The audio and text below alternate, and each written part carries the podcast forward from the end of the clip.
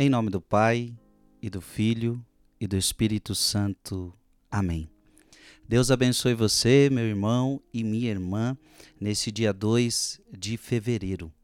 Olha, lembrando a você que está cada vez mais perto da quaresma da igreja de 2024. Você não pode ficar de fora. Você não pode viver sua quaresma de qualquer jeito. Não, você não pode. A quaresma da igreja é um dos momentos mais fortes que a igreja nos propõe. Então eu quero convidar você a fazer a quaresma conosco todos os dias. 40 dias de oração na madrugada. Fazer um sacrifício durante 40 dias por amor a Jesus, por amor a Deus. Você quer fazer parte disso? Então vai lá no meu canal do YouTube e você vai acessar o vídeo Explicação Quaresma da Igreja 2024 e lá você vai entender tudo, como é que participa, como é que você vai viver este momento, tá bom? Olha, espero por você, tá chegando. Hoje nós vamos meditar Lucas capítulo 2, versículo de 22 a 32. Quando se completaram os dias para a purificação da mãe e do filho, conforme a lei de Moisés, Maria e José levaram Jesus a Jerusalém, a fim de apresentá-lo ao Senhor. Conforme está escrito na lei do Senhor, todo primogênito do sexo masculino deve ser consagrado ao Senhor. Foram também oferecer o sacrifício um par de rolas e dois pombinhos, como está ordenado na lei do Senhor. Em Jerusalém havia um homem chamado Simeão o qual era justo e piedoso, e esperava a consolação do povo de Israel. O Espírito Santo estava com ele, e lhe havia anunciado que não morreria antes de ver o Messias que vem do Senhor.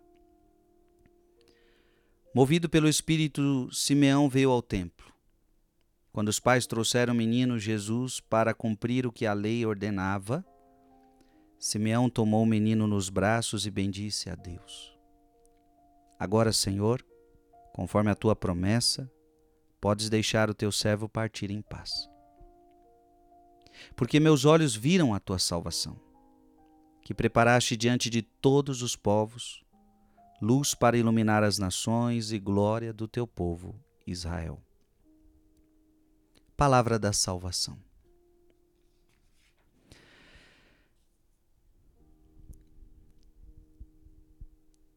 Veja, a palavra de Deus diz assim: Simeão tomou o menino nos braços e bendisse a Deus. Agora, Senhor, conforme a tua promessa, podes deixar o teu servo partir em paz, porque os meus olhos viram a tua salvação. Simeão está falando de morte. Agora eu posso morrer em paz. Ah, meu irmão e minha irmã, esse deve ser um desejo da nossa alma. Não adianta viver em paz, é preciso também morrer em paz. Não é preciso é, a gente ter que entender que também a nossa morte precisa ser uma boa morte. E claro, só vai ter uma boa morte quem, te, quem, quem souber viver esta vida do jeito que, que Deus nos pede. Simeão está se preparando para morrer. A verdade é que a morte nos causa medo, né? A maioria das pessoas tem medo da morte.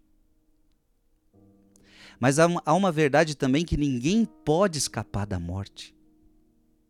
Ninguém pode escapar da morte. Cada um de nós tem o seu momento, cada um de nós tem a hora da morte. E detalhe, a gente não sabe quando é. A gente não sabe o dia, a gente não sabe a hora. E uma coisa certa, a morte vai cravar as nossas escolhas durante a vida.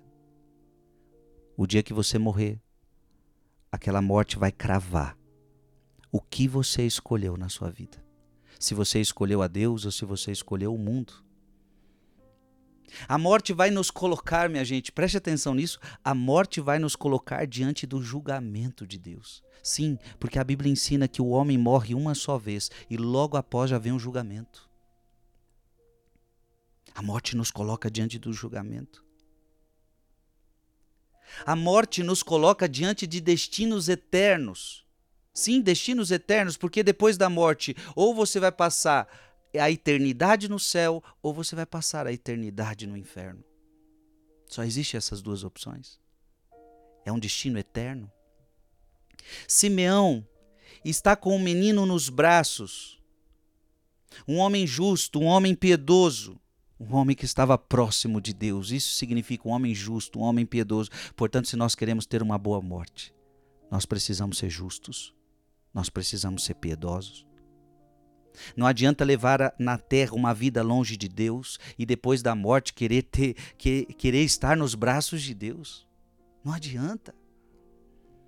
É preciso tomar Jesus nos braços. Veja, Simeão tomou aquele menino nos braços. É preciso tomar Jesus nos braços em vida para podê-lo ter ele nos braços na vida eterna. Porque meus olhos viram a tua salvação. Veja, em vida ele falou isso. Em vida, para eu ter uma boa morte. Para eu ter uma morte em paz. Aqui está o segredo. Em vida, eu preciso dizer: os meus olhos viram a salvação.